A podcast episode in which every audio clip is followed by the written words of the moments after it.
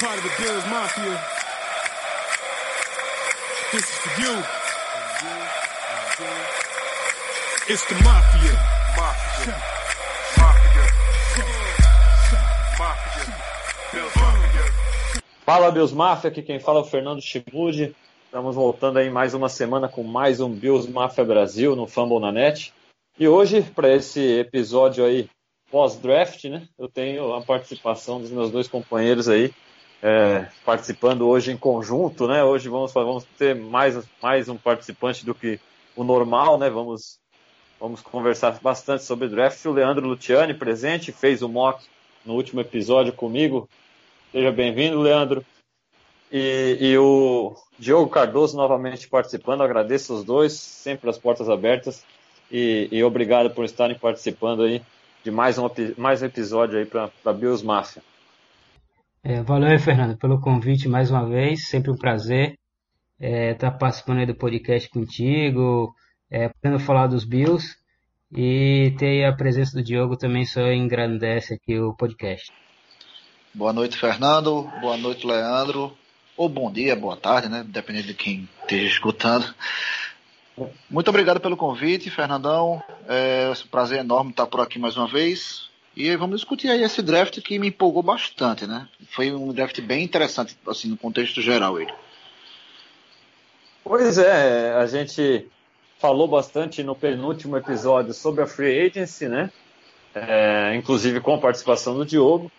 E aí depois, né, no, no, no último episódio, com o Leandro participando dessa vez, a gente fez aquele mock draft, né? Falando do draft, é, tentando imaginar o que viria, né? E, e agora, então, com o draft acontecendo, a gente tem uma, tem uma clareada aí, né? No que a gente começa a pincelar o que, que vai ser o roster, né? O que, que vai ser o elenco dos Bills em 2019. Né? É óbvio que sempre acontece uma mudança ou outra, alguns cortes que de repente ninguém espera, alguma contratação de alguém que fica disponível é, mais próximo da temporada, né? Ou uma trade, quem sabe, né? Muita coisa pode acontecer, mas com o draft agora é, finalizado, a gente tem finalmente uma, uma ideia melhor aí do, do roster inicial dos Bills para pelo menos para o training camp, né? Para o começo das preparações, né? Para o que, que o Benny e o McDermott vão vão estar, tá, como vão estar formando esse elenco dos Bills para 2019, né? É, hoje, nesse episódio, a gente não vai ter as, as perguntas, porque, até mesmo comentando com o Leandro antes do, do episódio, com certeza ficaria muito em cima do, do, do, assunto do draft, né? E como a gente tem bastante coisa para falar no, desse draft, é um episódio que vai render bem, eu acho, aí, com, com, falando das escolhas. Então, a gente espera que, que o episódio esteja já respondendo naturalmente a qualquer tipo de pergunta, mas a Views Mafia vai estar sempre interagindo com a gente assim que ouvir o podcast e a gente pode estar respondendo as perguntas que, que caso fiquem no ar aí no próximo episódio. Né? Vamos lá, vamos começar com, com a primeira escolha então dos Bills né, nesse draft, né? com, a, com a escolha 9 geral na primeira rodada. Né, os Bills escolheram o Ed Oliver, né, defensive tackle de Houston, né, é, pessoal, o que, que vocês acharam dessa escolha? Foi a escolha que, que eu fiz no meu mock draft. Eu estava muito. É, algum tempo já eu estava bem confiante, bem seguro de que se o Oliver estivesse disponível na nova, ele seria a escolha. Acabou acontecendo. Né? O que, que vocês pensaram? O que, que vocês acharam dessa escolha? Como vocês viram, Leandro, pode começar, por favor, e aí o Diogo complementa. Beleza. É, o Oliver era um cara que eu tinha expectativa bem antes mesmo do draft que sobrasse para a pick dos Bills e ele seria o cara escolhido. Né? É, à medida que o tempo foi passando e a gente foi se aproximando do draft, eu comecei a ficar com certo receio de que isso não se concretizasse, porque talvez ele não chegasse na nossa pick. Né? É, mas a gente deu, de certa forma, sorte, né? Porque houveram algumas quedas inesperadas, né, como por exemplo do Josh Allen, né, e a escolha de dois QBs antes da nossa escolha, né. E aí o Ed Oliver foi sobrando, sobrando e chegou na nossa pick. É, na minha opinião, essa era a melhor pick que a gente podia fazer sem fazer uma movimentação para cima do, do draft, né? E acabou que a gente economizou aí a possibilidade de de repente fazer um trade up e perder algumas picks posteriores. É, para mim, o Ed Oliver foi uma pick sensacional, aí talvez uma das melhores, é, comparada a uma das melhores do primeiro round, né? A gente sem sair do lugar conseguiu um, um talento aí incrível. É um cara de muita explosão física, né? Desde o, o high school ele já é um cara que chama atenção. É um cara que vem para preencher a necessidade nossa, né? Então, não é somente o talento, aliado a isso tem a nossa necessidade. Então juntou as duas coisas. Né? O Bini mesmo falou que, por exemplo, muita gente diz, ah, o Kyle Williams foi embora, a gente precisa de alguém para substituir, né? Mas o Bini mesmo disse que mesmo que o Kyle Williams ainda estivesse jogando, esse ia ser a escolha do pelo Ed Oliver, né? É um cara que geralmente joga de jogava lá de nose tackle, né? Na, na em Houston, né? E, é fora eu... de posição, né? De nose é, tackle, exato, né? Exato, E aí eu acredito Não que a posição a... ideal para ele. Né? Isso, isso. Eu acredito que agora ele deve jogar de three tech, né? Imagino, né? Que, que eu acho que ele vai ter até uma posição melhor para ele jogar, né? Porque ele vai ter a possibilidade mais de trabalhar com mais pass rusher, né? Pressionando mais o QB. Eu acho que ele vai ter um rendimento, inclusive, melhor. Ele já tem é, é, alguns desempenhos incríveis, né? Mesmo desempenhando esse papel é, de nose tackle, acredito que em tackle ele pode ser ainda um jogador melhor, né? Ali, ali, aliado, claro, à experiência, né? O convívio com a NFL. É, o, o Ed Oliver para mim, é, desde quando eu comecei a acompanhar essa a, questão dos prospectos, de, de como é que poderia sair, eu já estava mais, estava muito encantado com relação ao Ed Oliver e já tinha confiança de que ele pudesse cair para a gente na 9. A gente vinha conversando no grupo do, dos Bills, eu, Leandro, principalmente, a gente vinha debatendo, Leandro sempre dizendo agora quando estava mais perto do, do draft acontecer, Leandro meu em dúvida, não, eu acho que Ed Oliver não cai, não vai, vai cair, vai sair antes. Eu dizendo, não, rapaz, eu tenho confiança, eu tenho certeza que esse bicho vai sobrar pra gente. E acabou sobrando, né? É, o Ed Oliver teve uma explosão muito forte. O primeiro passo dele é muito bom. É, tinha aquela questão do que botava a questão de dúvida na. Eu acredito que vinha lá em relação à cabeça do, dos gêmeos da NFL pelo fato dele não ser tão alto para a posição e os braços curtos. Mas se você pegar o tape do cara, você vê com que aquilo ali não, não influenciava, né? ele não tinha nenhum, nenhum problema em relação a isso. Ele conseguia fazer a, a, as as jogadas, passar pelos bloqueadores com, com uma grande velocidade, força, movimentação. Então, assim, para mim foi uma, uma, uma pique, para mim, perfeita para a necessidade que a gente tinha. Justamente pelo fato do Kyle Williams já não estar tá mais na, na equipe, né, ter se aposentado. Então, é, foi o que eu imaginei, o que eu precisava e o que eu queria para os Bills para essa para 2019 era Ed Oliver e tá aí. É, eu, eu concordo com vocês, né? É, quando a gente fala essa situação do Ed Oliver ter jogado na defesa, na, defesa de Houston como um nose tackle e o porquê dele, de repente, ser melhor utilizado agora na NFL, na defesa dos Bills, na Tritec, né? Para quem não tem tanto, não está tão familiarizado com esses, com esses, com essas denominações de posições, né? É como um nose tackle, o, o, o Oliver teria que fazer um trabalho mais sujo, vamos dizer assim, né?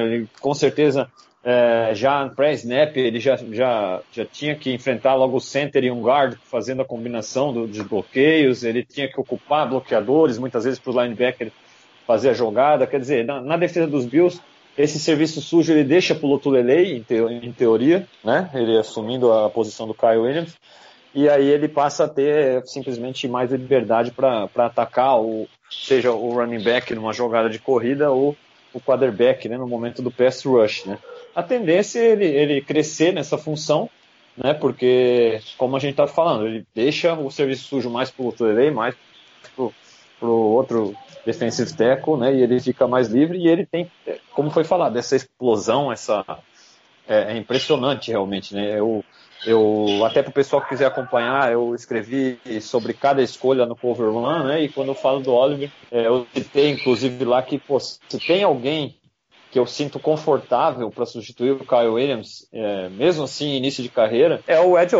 Oliver, né? Porque apesar do Oliver estar tá longe hoje do Kyle Williams em termos de, da, de experiência e de, do conhecimento do jogo, né? O Kyle conseguiu se manter tão bem mesmo velho porque é um cara muito inteligente, muito esperto, né? Então você via que os outros jogadores mesmo diziam que várias jogadas distantes, várias jogadas em, em, em, em blitzes, mesmo o próprio Kyle Williams quem, quem orientava os jogadores, né? Isso a gente não vai ver o Oliver fazendo de início de carreira. Porém, é, com a chegada dele, a gente volta a ter aquele Kyle Williams, de repente, do auge da carreira em termos de explosão, em termos de, de poder ter um impacto maior né, a cada snap, principalmente no pass rush. Né? E, então, fiquei muito feliz realmente com a, com a queda do Ed Oliver sobrando para a gente na 9. Não precisar gastar escolhas para subir por ele foi ótimo. Né? É, eu prefiro mil vezes você ficar com o Ed Oliver na 9 né? do que, do que você ter que subir, por exemplo, para escolher o, o defensive tackle de Alabama ali, né, o, o Kenny Williams, por exemplo, né, que é um baita prospecto também, talvez mais completo que o Oliver em termos de tamanho, é, mas ainda assim eu acho bem equivalente os dois e, e em termos de custo-benefício, eu não tenho dúvidas que, que eu, eu, fico mil vezes ficar com o Oliver na 9 do que ter que subir para pegar o Kenny Williams. Até porque, se a gente for lembrar bem, antes da temporada do college começar, o Oliver era cotado para a primeira escolha geral do draft. Né? Ele era Isso. falado como primeira escolha geral no draft. Nessa temporada ele teve um problema de contusão, perdeu jogos com contusão pela primeira vez na carreira. Né? Então teve até um, um, uma confusãozinha lá dele com o treinador, de insinuar que ele não queria voltar, que ele estava poupando né, pra, já para ir para a NFL. É, então isso acabou afetando um pouco, fazendo ele cair. É, mas de qualquer forma, eu acredito que ele tem mais potencial de estrela do que o Kenny Williams. E, e, e, assim, eu fico um pouco com o pé atrás com, o jogador de linha defensiva de Alabama, porque ele joga do lado de outros jogadores com muita qualidade. E aí você fica mais difícil saber, pô, é, será que fulano está rendendo por causa do ciclano ou o contrário?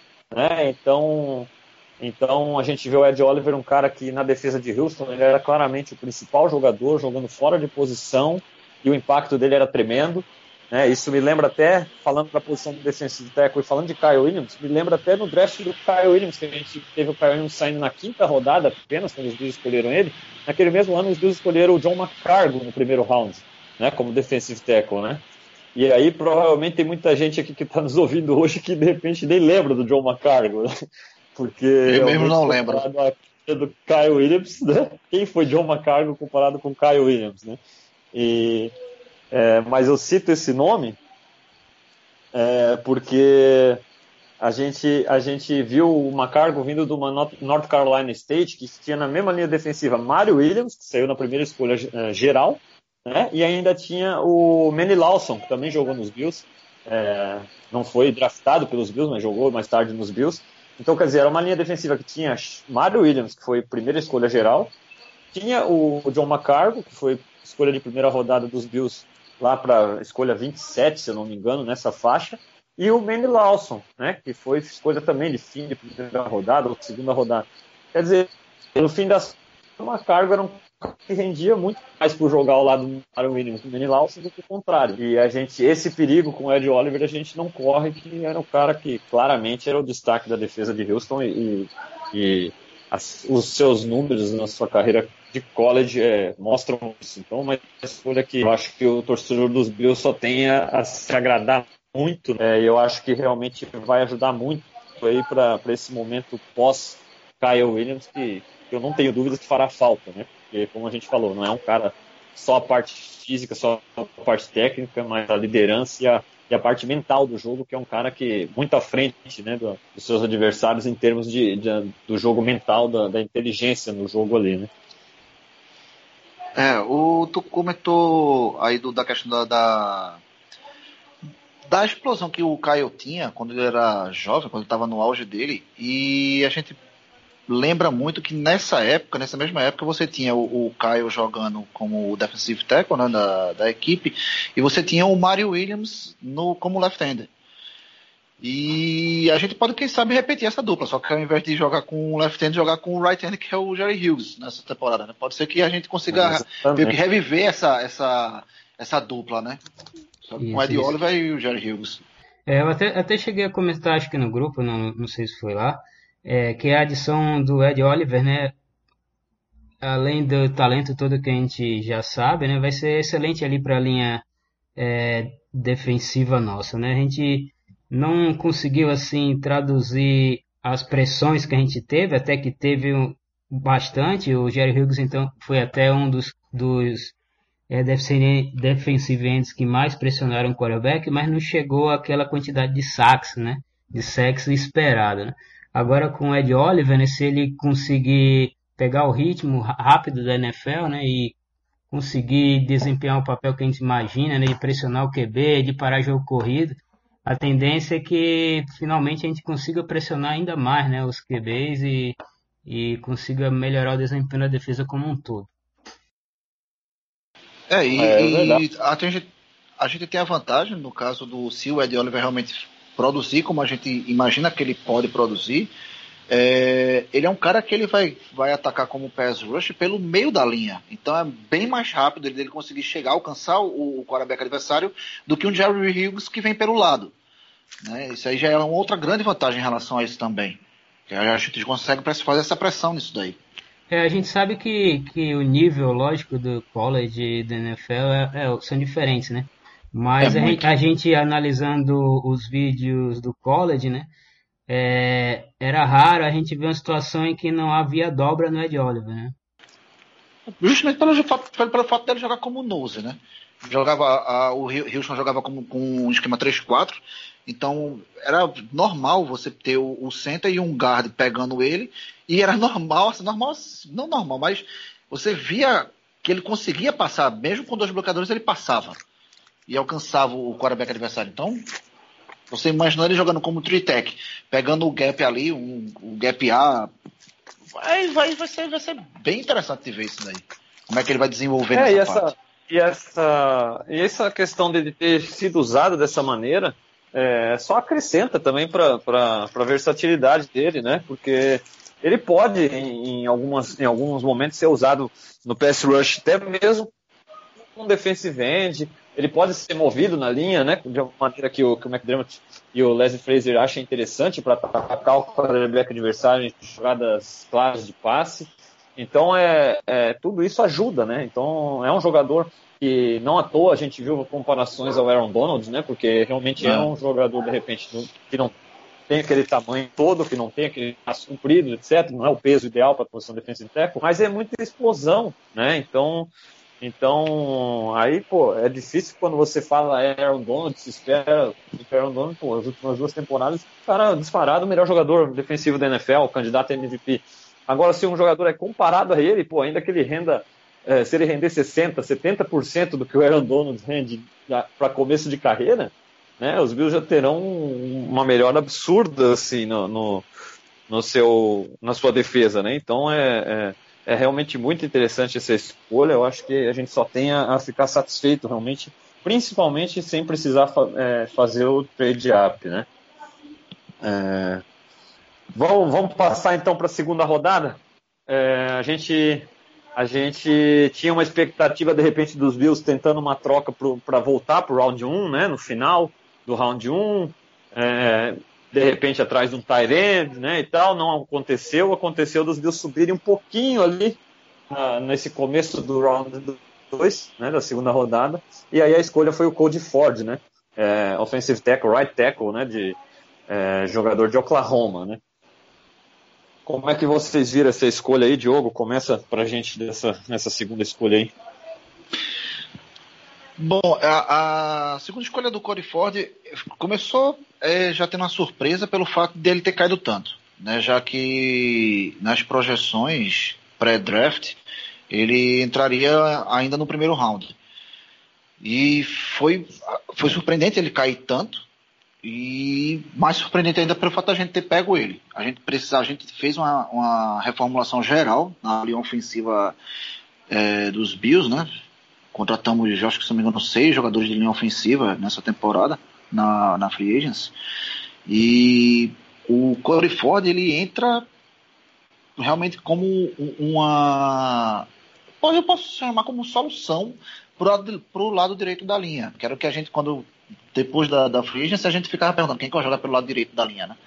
Quem poderia jogar, jogava um para lá, improvisando um, um jogador na, na, como right tackle e tal. E o Corey Ford ele chegou para suprir isso. Então a gente começa a vislumbrar uma linha ofensiva que pode dar a cobertura aí a proteção necessária para o Josh Allen é, ver as rotas, é, fazer os passes com mais calma, sem tanta pressão quanto ele sofreu em 2018 e abrir os gaps para as corridas de, de LeSean McCoy e Frank Gore, né, que praticamente não existiu isso na temporada passada. Raras foram as vezes que você viu o Frank Gore correndo para mais de 5 jardas né? Big plays. Então é, é, é uma coisa que é uma adição que assim como o Ed Oliver, o, Frank, o Cody Ford, ele chega para jogar e para já impactar desde a semana 1. Né? É, então, o Cody Ford, eu vi alguns tapes dele é, jogando como guard na, na universidade, mas o McDermott já, já informou que ele vai começar a temporada jogando como right tackle. Isso, para mim, foi, foi bem eu gostei de ter ouvido isso da, da boca do nosso Red Coach pelo fato dessa necessidade que a gente precisava de ter um right tackle é, com mais capacidade para jogar por ali, justamente para essa proteção e essa abertura de gap para os corredores, né? É, só, Leandro, antes só de você continuar, é, nesse, nesse ponto que o Diogo falou, é, o Cody Ford, ele de fato, na temporada, não nessa última temporada, na, na, nas outras anteriores, ele começou de left guard, realmente em Oklahoma, jogou bastante left guard, e aí, nessa última temporada, sim, ele assumiu a posição de right tackle, né, e foi muito bem. Né, o, é, o Pro Football Focus teve ele como um dos melhores, é, melhores right tackles do college em termos de, de pass protection, né, ele, ele não permitiu nenhum sec toda a temporada, só foi permitir um sec no, nos playoffs já do, do college, né, e, foram apenas seis hurries, né, que ele permitiu na temporada toda, então ele jogou muito bem, é, protegendo o quarterback. E no jogo corrido ele realmente é um cara que, que era o, o, o ponto forte dele, né? Ele é um cara que, até mesmo assim, aquilo que a gente via do Rich Incognito nos Bulls, né, de sair de um lado da linha para bloquear no outro e ser o lead blocker ali, né, é um dos pontos fortes, realmente, a gente vê o tape do, do Ford, né. Então, ele tem, ele realmente já falaram que ele vai ser, começar de right tackle, mas é um cara que tem esse, ainda esse tem esse, esse escape, que a gente sabe que se ele tiver problemas com o right tackle, ele pode muito facilmente jogar como guard e ser um grande guard no nível da NFL, então é algo que, que faz com que a escolha realmente seja muito interessante, né? É verdade.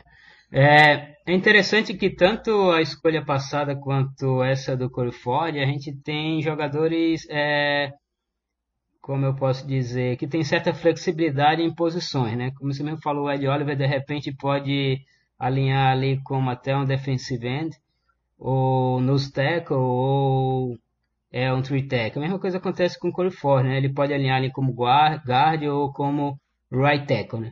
É, na, quando a gente fez aquele nosso mock, né, Fernando, a gente até comentou que é, a gente pensou que talvez não fosse interessante a gente começar já draftando logo de início, primeira e segunda rodada, talvez alguém da linha ofensiva, já que a gente tinha investido tanto é, em jogadores dessa posição, né? desse grupo de posições. É, entretanto, né, não, não deixou de ser uma excelente escolha, na minha opinião, porque como o próprio Diego falou, né, o cara que talvez estava faltando aí para fechar uma uma linha ofensiva para dar maior segurança não só a Allen, mas também ao jogo corrido, seria exatamente um right tackle. Né? Como o McDermott já falou e o Bini também, né? o Diogo mesmo comentou, essa é a expectativa que ele jogue nessa posição. É, a gente acabou tendo que subir duas posições para conseguir draftar o Corey Ford. Né? É, talvez é, algumas pessoas tenham pensado, pô, mas subir duas posições assim desse jeito, né, para draftar um, um OL e tal mas o próprio Bini falou que era a intenção do Bill subir para o primeiro round, né, para draftar o Corey Ford. Já era o cara já intencionado, era o cara que eles queriam, né? Mas o preço acabou sendo muito caro, eles acabaram ficando lá no round 2 mesmo. E aí tem informações, né, que aí começaram a surgir lá, ser draftados os caras de OL, né? O Jaguar subiu é, da 38 para 35 para draftar o Taylor, né? que caiu bastante né, no board. E os Panthers subiram para 37 para draftar o Little, né? O Greg Little. É, e aí o Bini ficou com medo, né? Inclusive ele achou que, eu dei uma lida aí, que ele achou que quando os Panthers subiram, eles tinham perdido o Ford. Aí vendo esse perigo de perder, ele começou a subir, subimos duas posições, pegamos o Ford, a gente deu acho que uma pique de quinta rodada e trocamos a nossa pique 40, né? A pique de quinta rodada, inclusive, eu acho que foi do, dos Raiders, né? A, pelo EJ McCarron, né? Foi, foi a, foi a, a isso, foi a mais, a mais, a mais distante, a pique 158 geral. Falando isso, especificamente do talento do, do, do Corey Ford, né? É um cara que pode jogar de guard, pode jogar de right tackle, é, e talvez a, acho que a melhor é, característica dele é exatamente a proteção contra é, proteção para jogo corrido, né? A Pro Football Focus, né? Deu a nota 91 para proteção de é, bloqueador de jogo corrido, né? E a nota de pass blocker também. Foi uma, foi uma boa nota, né? 80. É, é, eu gostei bastante. Gostei muito também da escolha, mesmo com essa situação, viu, Leandro, que a gente comentou, né? Porque o que acabou acontecendo é que os Bills viram dessa maneira que a gente viu o investimento da linha ofensiva. Na verdade, os Bills viram o investimento na posição de wide receiver dessa maneira, né? Que a gente esperou a escolha, o draft inteiro, de repente, de um wide receiver e não aconteceu, né? E aí muita gente ficou, pô, mas não escolheram o wide receiver, né, e tal, e, e alguns favoritos aí que, que, muita gente gostava, não, né, acabamos passando várias vezes, né, e mas de fato se a gente vê a posição de wide receiver realmente é, é John Brown e Cole Beasley chegaram e vão jogar muitos snaps, são caras veteranos, são caras confiáveis, né, e, e vão jogar muitos snaps. Aí a gente tem Zay Jones e Robert Foster que foram crescendo durante a temporada com o Josh Allen, né? E, e, também vão ter muitos snaps nessa temporada. Então aí a gente já tem quatro nomes que, que com fé em Deus, estando saudáveis, né? A gente tem quatro wide receivers que, que serão o nosso top 4 aí durante a temporada, né? Aí, além desses quatro, a gente tem o Ray McLeod é um cara que foi draftado no ano passado. Muita gente esquece disso, mas ele vai ter outra oportunidade novamente agora no training camp, pré-temporada, porque foi uma escolha de draft na temporada passada. O Isaiah McKenzie é um cara que chegou e contribuiu de maneira interessante, vai ter oportunidade. Né, o Duke Williams veio da, da CFL, é um cara que teve sucesso por lá, é um cara que, que traz uma, uma uma, as qualidades diferentes, um cara com mais tamanho, né, um cara com, com mais físico, vamos dizer assim, né, para a red zone, né, então ele vai ter suas oportunidades. Quer dizer, é, já é um grupo que está, de certa maneira, apesar de todo mundo, uh, quem está de fora achar que o grupo de wide receivers do Bills, dos Bills não é interessante, já é um grupo que, para essa temporada, está formado. Ele, de repente, não tem um wide receiver número um, né, elite ainda, mas tem a expectativa de um Zay Jones e do Robert Foster ainda crescer. Cody Ford chega aí para realmente competir. A gente tem bastante nomes interessantes agora com o Insec, com o Dawkins, né? E aí vão, vão poder ser, as peças vão ser colocadas, vão ser mexidas ali até achar os cinco principais, né? O Morse como center, né? O Spain deve ser titular numa das posições de guard. E aí as disputas vão ser bem interessantes para ver qual vai ser esse top 5, né? Mas com certeza essa chegada do Ford é, acaba dando uma tranquilidade maior né, na, na, linha ofensiva dos Bills, até mesmo a longo prazo, né? A gente tem mais um cara jovem aí que, que a gente espera que possa ficar por muito tempo contribuindo, né? É, vamos então para a próxima escolha aí, né? Terceira rodada, né? E, e aí pintou um running back, né, que muita gente acha que, que não gostou, né, porque os Bills investiram, né, trouxeram o Frank Gore, trouxeram o TJ Yeldon, né, é, já tinha o Shade, e aí na, com a escolha da terceira rodada o Devin Singletary, né. É, e aí, Leandro, o que, que você achou da escolha aí do, do Motor Singletary? Cara, eu acho que essa escolha daí, acho que deve ser como você me comentou, né, é, muita gente não gostou. Acho que essa foi a escolha talvez a mais polêmica aí dos Bills. É, não que eu seja contra, né? Mas como esses fatos a gente já está cheio de running backs, né? Ter trazido mais o Gore e o Yeldon. e aí aquela expectativa que era quase geral de draftar um wide receiver. E aí as pick 2 a gente já alguns já esperavam um wide receiver, não veio. E aí a nossa terceira pick, é, agora vem um wide receiver, também não veio.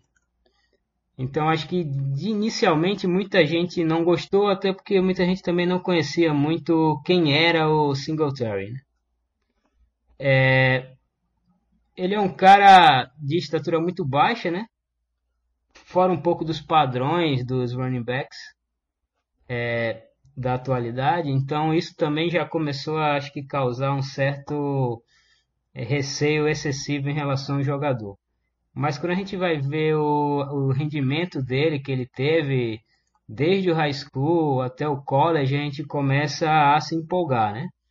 Começa a ver os vídeos, os números. É, ele é um cara que praticamente é o é uma máquina de touchdown, né? O cara tem uma quantidade absurda de touchdowns. É, só para ter uma ideia, é, em 2018 ele teve 22 touchdowns, né?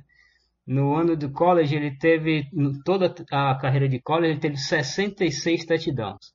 Em 2017, ele correu para 1918 jardas e fez 32 touchdowns.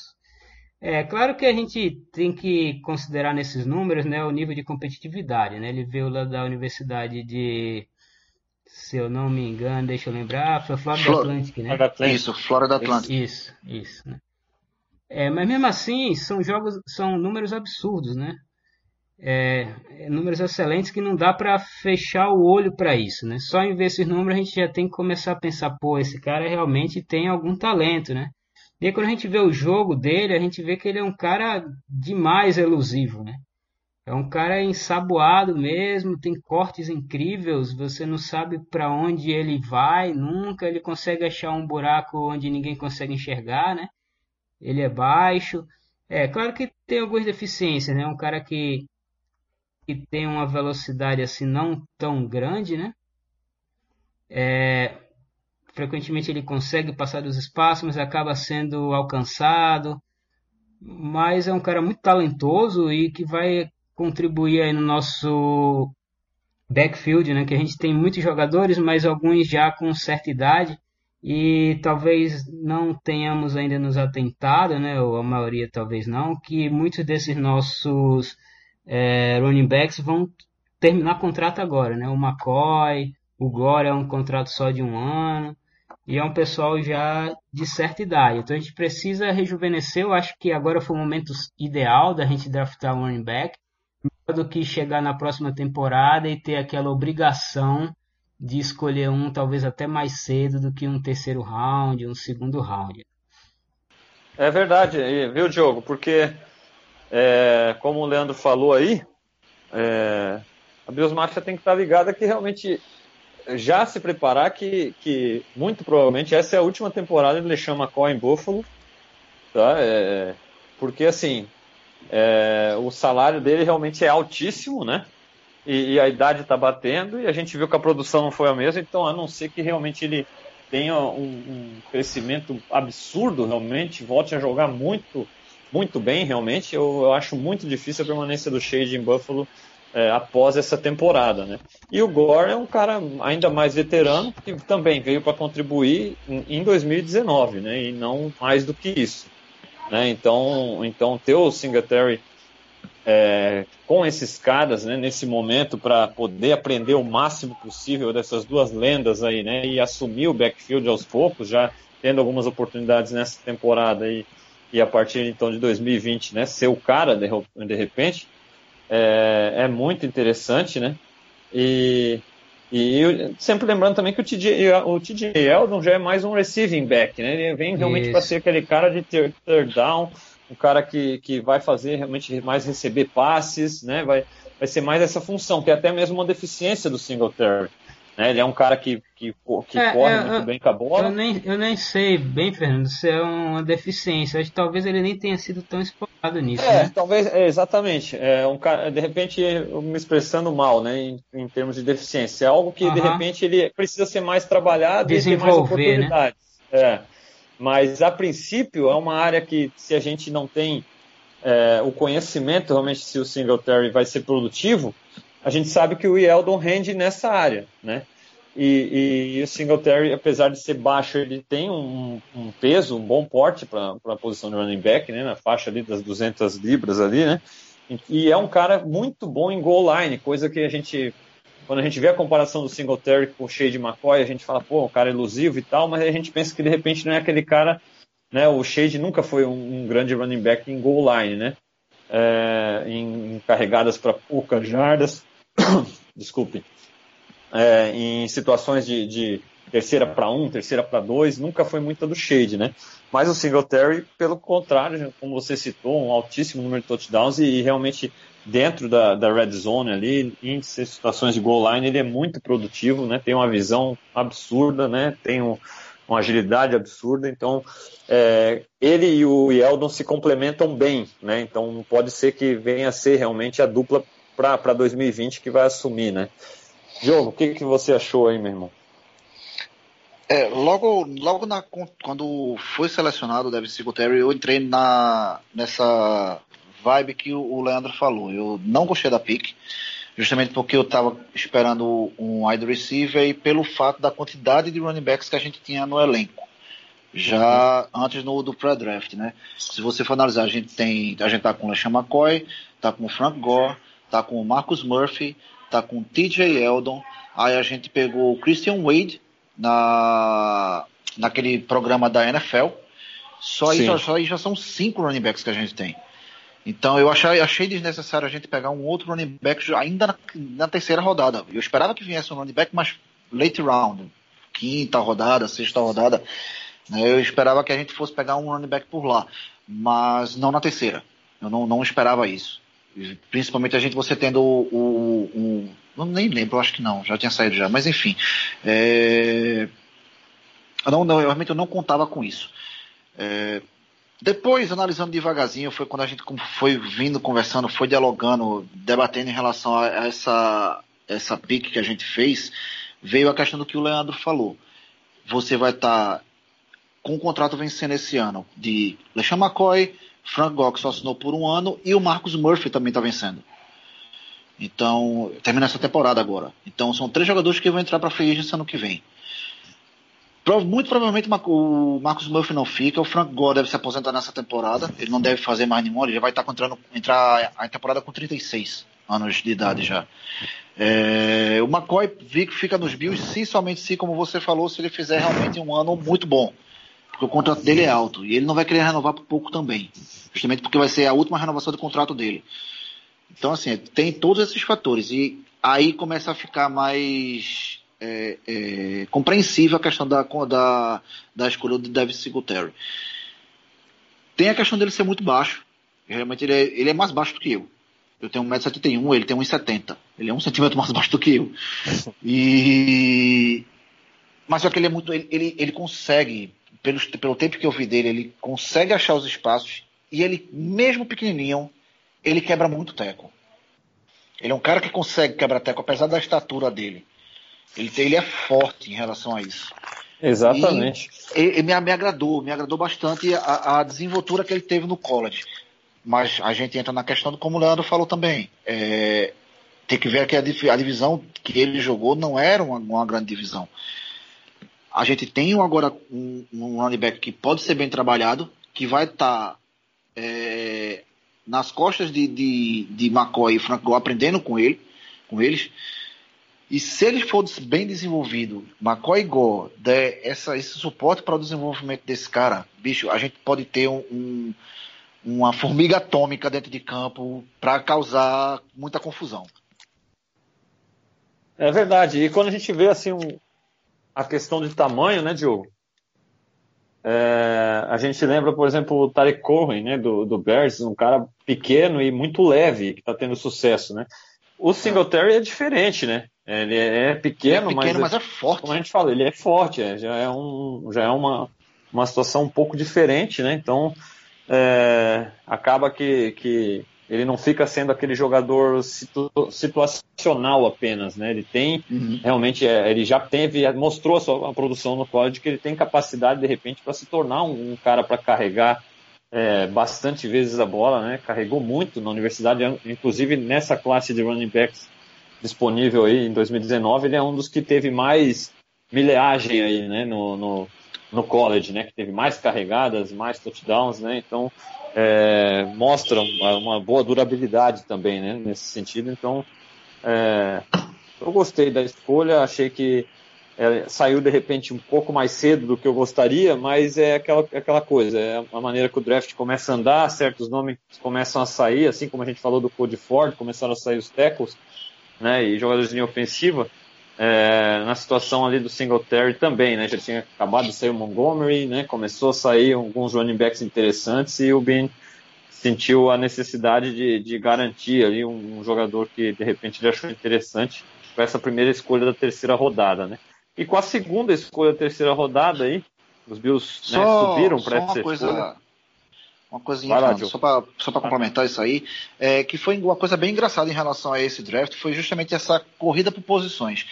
No primeiro, no, na, na primeira rodada você tinha as equipes pegando as, os jogadores que eram de necessidade para a montagem do seu elenco, mas a partir da segunda rodada, principalmente na terceira, na terceira e quarta rodada, você via muito é, uma equipe, uma franquia escolheu um wide receiver, aí vinha mais um, um ou dois wide receiver logo em seguida. Aí uhum. vinha um cara escolher um corner, vinha um, dois corner depois. Então, assim, tava um negócio muito louco. E realmente, ou você pegava o, o Devin Singletary agora, ou então realmente não ia ter condição de pegar um running back de qualidade, como ele tem numa até quarta rodada, por exemplo. É verdade. É, é, deixa eu só bastante. fechar aqui também só com algumas informações. É, o Diogo comentou aí da capacidade do Singletary de se desvencilhar dos tackles, né? É, na temporada de 2018 no college, ele foi o primeiro nesse quesito, né? Ele se desvencilhou de 94 tackles, né? Outra característica importante que a gente sempre analisa, né, na capacidade do running back de proteger a bola, ele tem uma média de 153 toques na bola para acontecer um fumble. Então é um valor muito alto, né? Bem acima da média. É verdade. Muito interessante que, que realmente é, nos encoraja nesse sentido que eu falei, né? De não ser um jogador que vai, ah, é um, é um running back pequeno que sempre vai ser um cara para só complementar com outro. Não, ele, ele tem condições realmente de se tornar uma dessas desses running backs que, que carrega bastante né, a bola e, e, e pode ficar bastante em campo, né? É, ser complementado, por exemplo, por um TJ Yeldon, por exemplo, no futuro, né?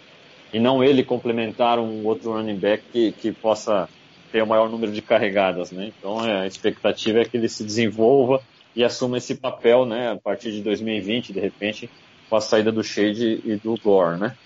É, é, eu, não sei se, ah.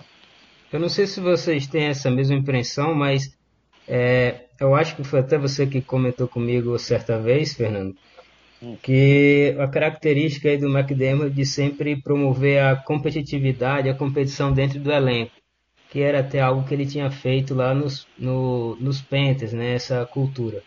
Uhum. É, e eu estou começando a visualizar isso também dentro do grupo dos Bills. Né? A gente agora tem uma quantidade consideravelmente excessiva de jogadores de OL. A mesma coisa acontece com jogadores é, do backfield. E se a gente for olhar bem, a gente também já está com quantidade até relativamente excessiva de wide receivers. Então Sim. acho que esse campo vai ser bastante interessante, porque vai ter uma briga bastante intensa. E aí não me espantaria, inclusive, de alguns jogadores desse de mais nome, de alguns running backs, algum deles vinha ser cortado.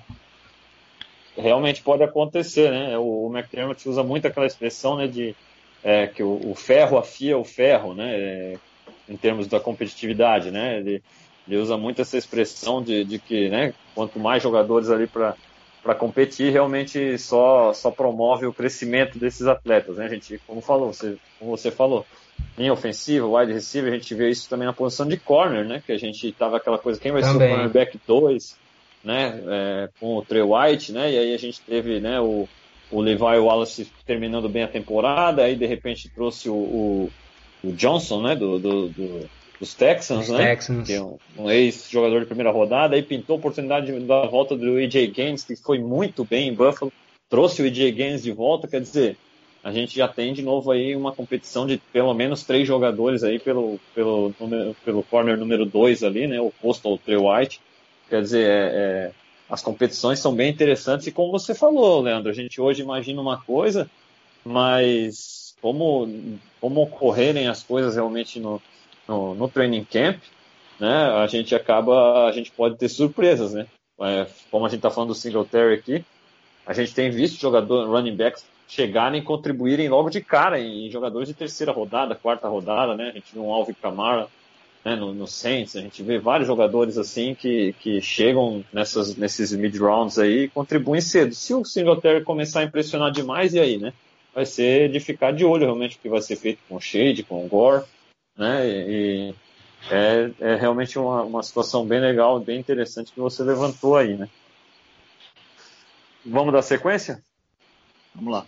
Vamos lá, né? Os Bills voltaram para o terceiro round para garantir o seu end, uma posição que, que era necessário realmente escolher no draft, né? A gente trouxe, né, no, o, o trouxe na free agency, né, o Tyler Croft, né, o cara que vem para ser de repente esse end 1 a princípio, né?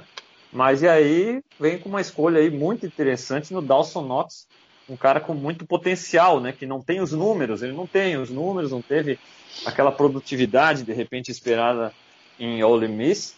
E graças a isso ele estava disponível nessa altura, né, do draft e os Bills escolheram o Dawson Knox aí na terceira rodada, né? O que vocês acharam aí da escolha? É, o, o Dawson Knox, a gente estava com, só com dois tarentes no, no, nosso elenco, que foi justamente o Tyler Croft que a gente pegou na Free Agency e o Jason Krum. Pegamos o Jake Fisher, mas Jake Fisher é um right tackle que está querendo mudar de posição. Então, assim, a gente não pode ter confiança do que vai acontecer em relação a ele. Né? É, é muito complicado a situação de, de, Jake Fisher. Então a gente precisava do, do, do Dawson Knox. Precisava de um Tyrande, na verdade. E aí veio o Dawson Knox. Como você falou, ele não teve uma produtividade, mas você vê os tapes de, de Ole Miss, é, você tinha o DK Metcalf e você tinha o AJ Brown como wide receivers lá. Então eles eram muito visados pelo quarterback do, de Ole Miss como alvos para ele. Você quase não via os passes indo para o Dawson Knox. E quando ele recebeu, é, na minha visão, ele, ele é, é um, foi um, um que, que tem umas mãos boas para o jogo aéreo. Né? Eu fiquei assim, é, vi também a questão de, de, bloqueio, que ele é, eu achei muito bem, em questão de, de bloqueio para passe.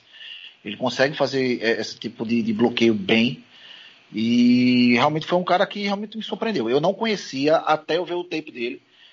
E realmente é um cara que eu, que eu tô com uma, uma pontinha de, de, de esperança que com um bom desenvolvimento, que ele ainda é muito cru em relação a, a todo um, um, contexto de habilidade, mas é, eu tenho a esperança que ele possa realmente se desenvolver bem. E aí ele conseguindo esse desenvolvimento, a gente pode ter um bom Tyrande em mãos para o futuro. É, eu concordo com, com, com o Diogo, né? É, o que ele disse foi bem, bem de acordo com o que eu penso também. É um ainda em desenvolvimento, é, a gente fica talvez pensando se valeu o preço, né? Porque a gente ofereceu duas piques de quarto round para subir para draftá-lo. Né? É, lembrando que no terceiro round. Foi meio, foi meio pesadinho isso daí, Leandro. É, mas só que, no, só que no terceiro round começou a também sair uma chuva de Tyrands, né? Uhum. E aí eu acho que isso deve ter também impulsionado uh, o Bean e o McDermott ter essa atitude de subir no, no draft. Acho que eles tinham em mente que precisavam draftar um, um tight end, um cara que pudesse suprir essa necessidade de recepção, capacidade também de bloquear, um cara versátil. É, o Dawson Knox é um cara bastante atlético. É, se a gente for ver o jogo dele, é, muitas vezes ele tá livre para receber a bola nos vídeos, mas a bola não vai para ele, né? É, ou como o Diogo falou, ou ia pro DK, ou ia pro AJ Brown, ou ia pro Lodge, eu acho o nome do outro recebedor, que também é muito bom lá, de Ole Mix. É, então é, Agora também tem aquela questão, ele se conseguir essa separação porque os outros recebedores causavam muita atenção ou é porque ele tinha essa capacidade mesmo de se separar, né? É, isso a gente só vai ver aí quando ele começar a jogar realmente na NFL. É um cara bastante atlético, ele, por exemplo, no Combine, se eu não me engano, ele não fez o, os 40 jardas. Foi, é, não fez o tiro de 40 jardas, não. Mas ele fez depois, ou foi antes, não sei, no, no Pro Day. Pro Day. E ele fez um tempo bastante similar no Afante, né? Que foi o primeiro Tyrande nesse quesito no Combine. Então, um cara muito atlético, além de por cima maluco, né? Porque logo após ser selecionado para comemorar, ele já entrou no clima e pulou em cima, já quebrou a mesa, né? No melhor estilo Bill Smith. Imagina se esse cara sofre uma contusão ali. É, então, então se fosse se for para escolher um cara que não ia gostar, né? Eu até, até gostaria de fazer um comentário que a gente vê que há uma, uma lógica na escolha do do Bini e o McDermott. Não é só o talento, né? Aqueles caras mesmo compromissados. A gente viu o Oliver ser escolhido e ficar super satisfeito de ser escolhido é, querer logo chegar em Buffalo, ver a Bills Mafia. É a mesma coisa o Corey Ford, ele disse que quando foi visitar os Bills, ele sentiu que lá era o lugar dele. É, o Singletary não tem assim nenhuma informação. O Dawson Knox já mostrou um entusiasmo grande. Então a gente vê que são caras que estão realmente entrando aí no processo do Bini e do McDermott. Né? Não, e é, o Dawson Knox e o, e o Cody Ford estão tão empolgados em jogar em Buffalo que eu acho que uns dois ou três dias após o, o, o draft, eles já escolheram o número das camisas dele já. É. Já, tá, já tá escolhido. Dawson Knox já tá com 88, o Cody Ford já pegou a 70 do Eric Wood e Eric Wood já deu a benção para ele, então tá, tá empolgação só. É, e parece que o Ed Oliver parece que o número vai ser o 91, né? Ele falou alguma coisa sobre, né, o, no caso 9 mais 1, 10, que era o número dele no college, né? Uhum. E, e, é um número que está com o Pico, né? Que é o, não é o Domata Pico, é o, é o mais desconhecido da família. É, né? Então a tendência é que, que vão tentar, ele vai tentar dar uma resenhada ali com o Pico para conseguir esse número 91, né? Deve ser o número do, do Ed Oliver, né? É, sobre é. Essas, essas situações que vocês falaram aí, é, primeiro, ótimo, né? A gente não vê aquela, ninguém com aquela cara de Stephon Gilmore, né? Isso aí já. Puta, aquela ali é broxante, cara. É. Nossa, é, é diferença, né? A gente viu um Ed Oliver é, felicíssimo de sair ali, né? E, e, depois o, o Cody Ford da mesma maneira, né? E os comentários deles realmente foram caras que visitaram, né?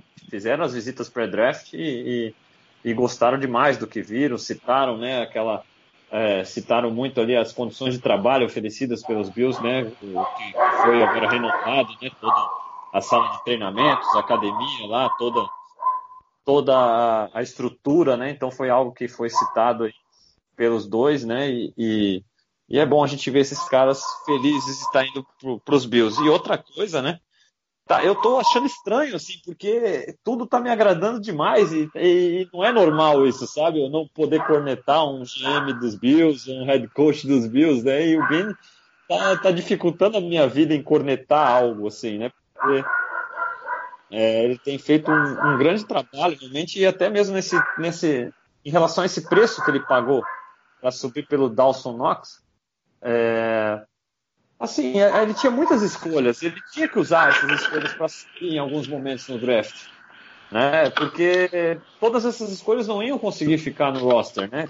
Esses jogadores escolhidos no final aqui, a gente vai ver jogador indo pro, pro practice squad, a gente vai ver jogador que de repente vai ser cortado, então, é, beleza, pagou um preço alto para subir, mas pelo menos ele garantiu o potencial para de repente ser um Tyrant, né? Então, é, isso também não tem nenhum problema com as, com as movimentações do Bini, não. Acho que soube adquirir a munição para, nesse momento, também poder gastar pra, pra, no momento que ele achava necessário para garantir certos jogadores que eram do seu agrado. Né? É, bem por aí mesmo, Fernando.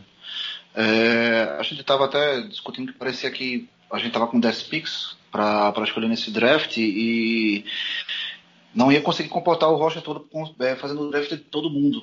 Então realmente a, a, era meio que lógico a gente acabar subindo para pegar alguém. Isso aí já Isso. era meio que manjado já, só não sabia se, como é que seria feito. Então não, não é nem. Isso aí não é, não é nenhuma. É verdade, até porque no passado você já viu o, o Bini fazendo isso. Subindo para adquirir o Josh Allen, subindo para adquirir o Trevor Edmonds. Então ele é um cara que faz isso, ele não tem medo de fazer para poder pegar quem ele quer. Sim, é verdade. E, e assim, nesse draft ainda nós tivemos mais quatro escolhas, né? Então a gente vai, nessas quatro escolhas aqui, dar uma acelerada para Bills Mafia não ficar sobrecarregada com esse podcast, né? Que a gente gastou bastante tempo aí falando dessas quatro primeiras escolhas. Então as quatro escolhas finais, né? Começando é, não tivemos mais escolha na quarta rodada, e na, na quinta rodada o Voshan Joseph, né, o linebacker de Flórida, né, foi escolhido aí. Qual foi a tua impressão, Leandro? O que, que você achou da chegada do Joseph? Cara, eu gostei demais dessa escolha. É, é um jogador bastante instintivo. A gente percebe que ele ainda está bem cru, a gente vê nos vídeos, vê que ele ainda se perde muito na hora que, de tomada de decisão, é, cai muito em fakes, mas é um cara bastante atlético. É, se for ver os vídeos dele, são bem impressionantes os tackles que ele aplica, né? É, às vezes dá até pena dos caras que estão tomando a porrada. É, mas é um cara para ser trabalhado, né? É, a, vantagem dele é que ele não chega assim como o cara que vai precisar resolver alguma coisa. Eu acho que a posição de linebacker era uma posição que os Bills estavam precisando realmente draftar um cara para formar depth ali. Ele é um cara jovem, vai ficar ali por trás do Edmonds, do Milano, aprender muito com o Lorax. Então acho que ele tem muito a, a, evoluir. Acho que ele deve trabalhar talvez ali como lá em Flórida, né? Ele jogava muito como Will. E aí a grande grande sacada é que ele jogando ali como Will, ele tinha maior flexibilidade, então ele se preocupava ali mais só em, em ir para blitz, atacar gaps, então ele não ficava tão com tantas responsabilidades assim, né? Já que ele tem essa fraqueza assim de perceber a jogada é, e ser muito pego em fakes. É, ele tem, tem esse, esses defeitos com ele, mas quando ele também quando ele acerta a, a jogada, quando ele vai certo na, no, nessa jogada, o, cara ele é um monstro, é um tanque. Ele consegue é, é, fazer a penetração de uma forma rápida, ágil e com força demais. Como você falou, coitado de quem recebe o teco de uma criatura dessa, porque ele vem na, na força mesmo e não tem perdão para ninguém, não. Não alivia para ser ninguém ali. É, é impressionante a, a, o vídeo dele, é impressionante, mas é, é um cara para trabalhar ainda. Ainda tá, é muito bruto, tem, precisa ser bem lapidado.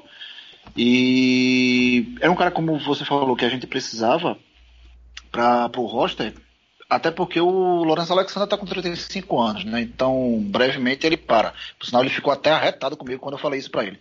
Mas ele pegou, o cara pegou um ar, ele disse que já jogava mais uns 5 anos ainda nos Bills. Mas, mas é, é, é, a realidade. O, você, ah, querendo ou não, você já está com certa idade, você já está com 35 para 36 anos, é, a força física já não é a mesma, a velocidade que você tinha quando jovem já não é mais a mesma, e uma hora você vai ter que ser substituído, não tem como, é a vida. E principalmente num, num esporte feito, feito futebol americano que é tão físico. Então, é, foi uma, uma boa pique para justamente trabalhar e no futuro substituir o Lorenzo. É, é, é uma pique de, de quinta rodada, né? A pique de quinta rodada é para isso mesmo. É, ele deve ficar ali trabalhando, acho que no, no special team, provavelmente o foco mais dele inicial. O que me chama a atenção é que na hora que a gente draftou o. Como é o nome do rapaz? Voshon Joseph. É, tinha no board ainda o Mac Wilson e o Blake Cashman, que eram outros dois linebacks bem cotados para a classe, né? Da classe do draft. Inclusive o Mac Wilson caiu bastante, né? É, eu, eu, eu gostei bastante da escolha do Joseph, né? Era um cara que estava cotado para sair antes. É um cara que não correu o, o 4 yard dash no, no combine porque estava com problema na posterior da coxa. E caso tivesse corrido, né, com certeza teria é, melhorado o seu, o seu, a sua posição no draft, porque ele realmente é um linebacker com muito atlético, ele tem condições de se desenvolver num cara para ficar em campo no, em todas as descidas, né? Então é, é, óbvio que a gente não vai esperar que ele vá de cara já assumir um papel assim, até porque a gente está bem servido de linebacker, mas é um cara que pode se desenvolver muito bem é, e pode assumir sim uma posição de titular no futuro, por que não? A gente teve um Matt Milano escolhido numa quinta rodada, a gente já teve um Nigel Bradley escolhido é, na quarta rodada, uhum. se eu não me engano, né? E são casos similares ao do Joseph, é, jogadores que de repente que têm uma ótima qualidade atlética, né? Então ele tem essa condição de começar no special teams já é, a todo vapor e, e se desenvolver para ser um jogador de que até mesmo possa vir a ser titular, né? Um linebacker leve, rápido, né? É, então gostei bastante também dessa escolha. E aí na outra rodada. Parece opa, que Parece que ele gosta muito de kickoff, viu? É, né? Ele falou. É, eu escutei uma, um negócio desse aí sobre kickoff. É, ele falou que oportunidade, né? Uma free play para acertar o pessoal, né? Para dar, pra dar é. nos outros. É um cara muito agressivo, né? É, até mesmo quando vem do, dos Gators ali, a gente já espera, né? Esse tipo de mindset. A gente já teve um Brandon Spikes ali, um linebacker ex-Florida Gators, que a gente sabe que que não, não, não, não poupava, né? Gostava de abrir a caixa de ferramenta, né? Então o Joseph não é tão grande quanto o Brandon Spikes, mas, mas o, o gosto por, por dar pancada é o mesmo. É... Bom, a, a, a, escolha seguinte né, foi o Jaquan Johnson, né, o, o safety de Miami, né? E aí? É, no caso do, do Jaquan, eu vou ser bem sincero, eu não, não vi muita coisa dele. O que eu consegui extrair do pouco que vi é que ele é um, um safety que ele é relativamente baixo para a posição e que a princípio ele poderia vir para os Bills para complementar a questão do special team. É, vale salientar, né, porque a gente tem dois safeties que são monstros na, na equipe, que é o Micah Hyde e o Jordan Poyer, é, viria para jogar, disputar ali posição junto com o Neal e o Rafael Bush.